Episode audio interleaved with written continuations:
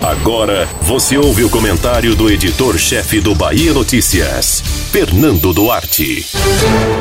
Salvador vai seguir com medidas restritivas com o endurecimento das ações para combater a disseminação do novo coronavírus em algumas localidades, mas a cidade ainda mantém certo nível de flexibilidade. Nos bairros em que os números caem, as medidas afrouxam.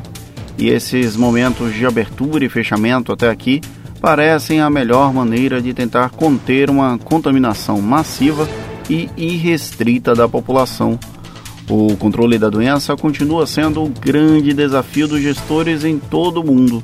Porém, a lição de casa parece ter sido feita em Salvador e na Bahia, tendo em vista o crescimento relativamente baixo da curva da Covid-19. Por mais que haja subnotificação, os dados disponíveis sugerem que as ações adotadas pelo governador Rui Costa e pelo prefeito Assemineto têm surtido efeito. Especialistas sugerem que o hoje é, na verdade, um retrato das medidas adotadas há 15 dias, o que permite inferir que a extensão das medidas restritivas até 1 de junho vai prolongar um pouco a chegada ao ápice da doença. Ainda assim, os números, como o prefeito fez questão de frisar, são alarmantes. A previsão para o início de junho caiu de 900 mortos na capital baiana para menos de 600. Se não fossem tantas mortes, seria motivo para comemoração. No entanto, são muitas vidas a serem perdidas em meio à pandemia. O tão falado colapso do sistema de saúde público e privado está cada vez mais próximo e essas restrições iniciadas em março permitiram que os leitos SUS fossem ampliados expressivamente para o suporte avançado dos doentes.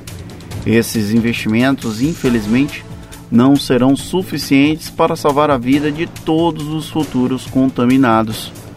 A liberação do modelo drive-thru para shopping centers é uma sinalização de que, aos poucos, a sociedade vai encontrar o meio-termo ideal para conviver com o novo coronavírus enquanto não são sintetizados um remédio ou uma vacina.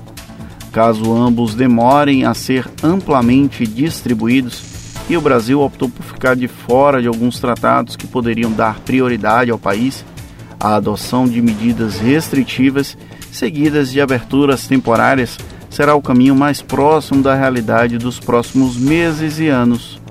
É difícil aceitar isso? Sim. Talvez por isso a vida na realidade paralela que defende o fim do isolamento amplo e restrito contamine tantas pessoas. Todavia, a realidade é dura em uma hora ela vai arrombar a porta. E esse lado B da vida vai deixar de ser uma fantasia. Você ouviu o comentário do editor-chefe do Bahia Notícias, Fernando Duarte.